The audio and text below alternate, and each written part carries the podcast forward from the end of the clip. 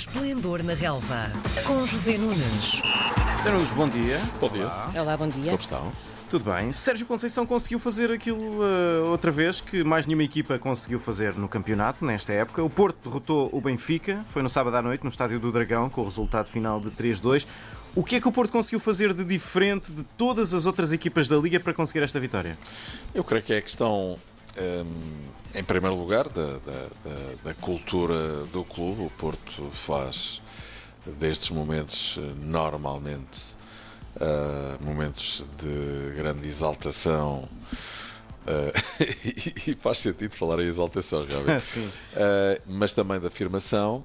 Hum, é um clube que tem, ou uma equipa que tem de facto grande determinação nestes momentos e por outro lado, digamos que a questão da dimensão física é também muito importante. O, o Porto transporta o jogo para dimensões físicas que o Benfica não acompanha. Muita agressividade eh, com a qual o Benfica de facto não lida bem.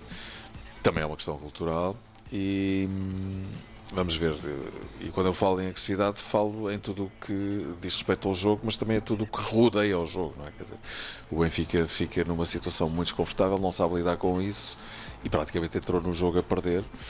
Ainda conseguiu empatar, mas eh, as coisas foram de facto eh, complicadas para a equipe do Benfica e creio que o Porto ganhou com justiça.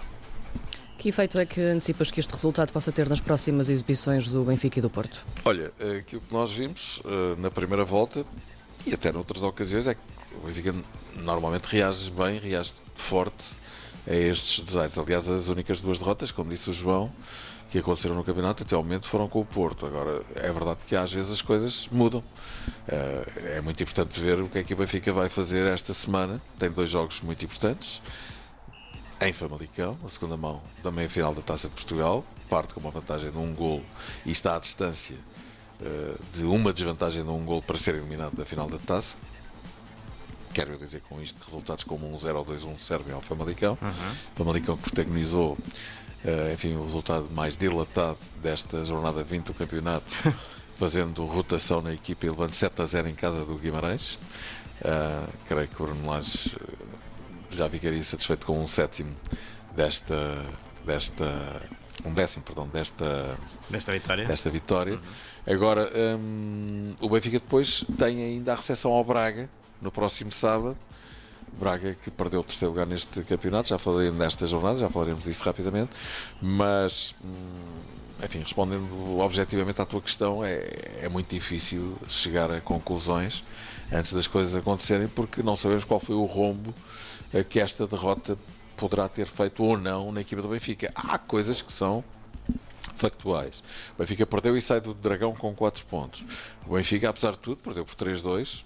Quer dizer, o jogo foi até bastante equilibrado, apesar do Porto estar a ganhar por 3-1 ao intervalo. Um jogo cheio de polémica, eh, com, enfim, tudo aquilo que se tem visto ao longo dos últimos dois dias, comunicados, acusações, eh, Soares diz a ser completamente arrasado eh, pelo Benfica, o Porto a defendê-lo, enfim, eh, as caldeiradas habituais no, no, no futebol português. E depois, hum, enfim, o Benfica perdeu por 2-0 em casa à terceira jornada na primeira volta com o Porto e a partir daí e até este jogo de sábado passado ganhou os jogos todos, não é? Portanto, enfim, eu acho que o Porto continua a estar numa situação difícil. Ah, o Benfica tem 4 pontos de avanço, pode perder um jogo, não pode empatar dois, porque em igualdade de circunstâncias, em igualdade pontual, o Porto tem vantagem no confronto direto porque ganhou os dois jogos, mas também é preciso não esquecer que neste cenário o Porto terá que ganhar os 14 jogos que lhe faltam. Claro. Também essa figura é bastante difícil. Eu acho até mais difícil isto do que propriamente o Benfica eventualmente perder 3 pontos.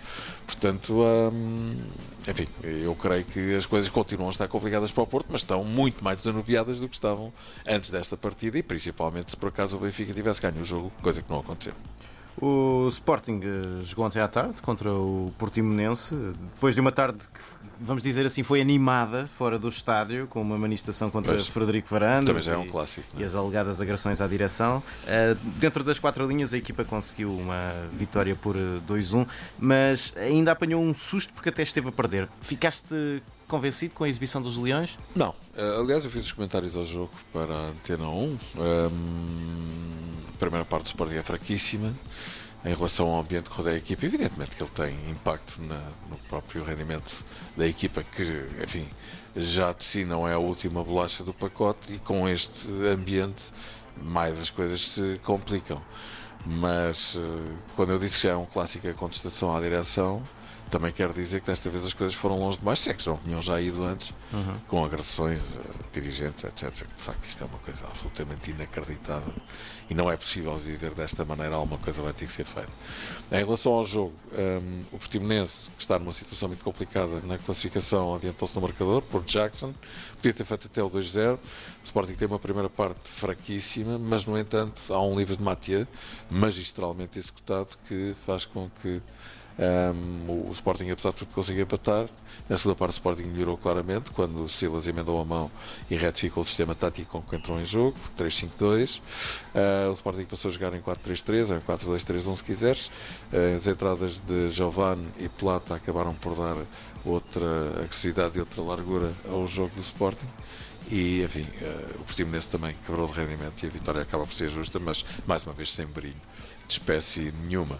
Uh, o Sporting uh, recupera o terceiro lugar porque o Braga se deixou empatar em casa com o Gil Vicente, depois de estar a ganhar por 2-0, empatou por 2-2. Uhum. Uh, depois, Sport... ter, depois de ter jogado com, com os grandes todos, empatou com o Gil Vicente. É verdade, e agora vem ao Estádio da Luz, não é? Sim. Mas o Sporting está então no terceiro lugar com 35 pontos. Silas ontem com o seu eterno otimismo dizia que agora vai começar a precisar dos dois lugares da frente. Enfim, está a 15 pontos do Porto e a 19 do Benfica. Recuperou 3 pontos ao Benfica, ok, sim senhor. Mas, eh, francamente, eu acho que uh, talvez seja um bocadinho de otimismo a mais. Já será, em princípio, muito bom se o Sporting conseguir manter este terceiro lugar, coisa que não vai ser fácil. Nós, com otimismo, conversamos na próxima segunda-feira também. E eu, com otimismo, despeço. Pronto. Até a próxima segunda-feira. Obrigada, José. Um abraço. Bom trabalho. Obrigado. Às segundas-feiras, José Nunes comenta a jornada desportiva. Esplendor na Relva, às 10h20, na RDP Internacional.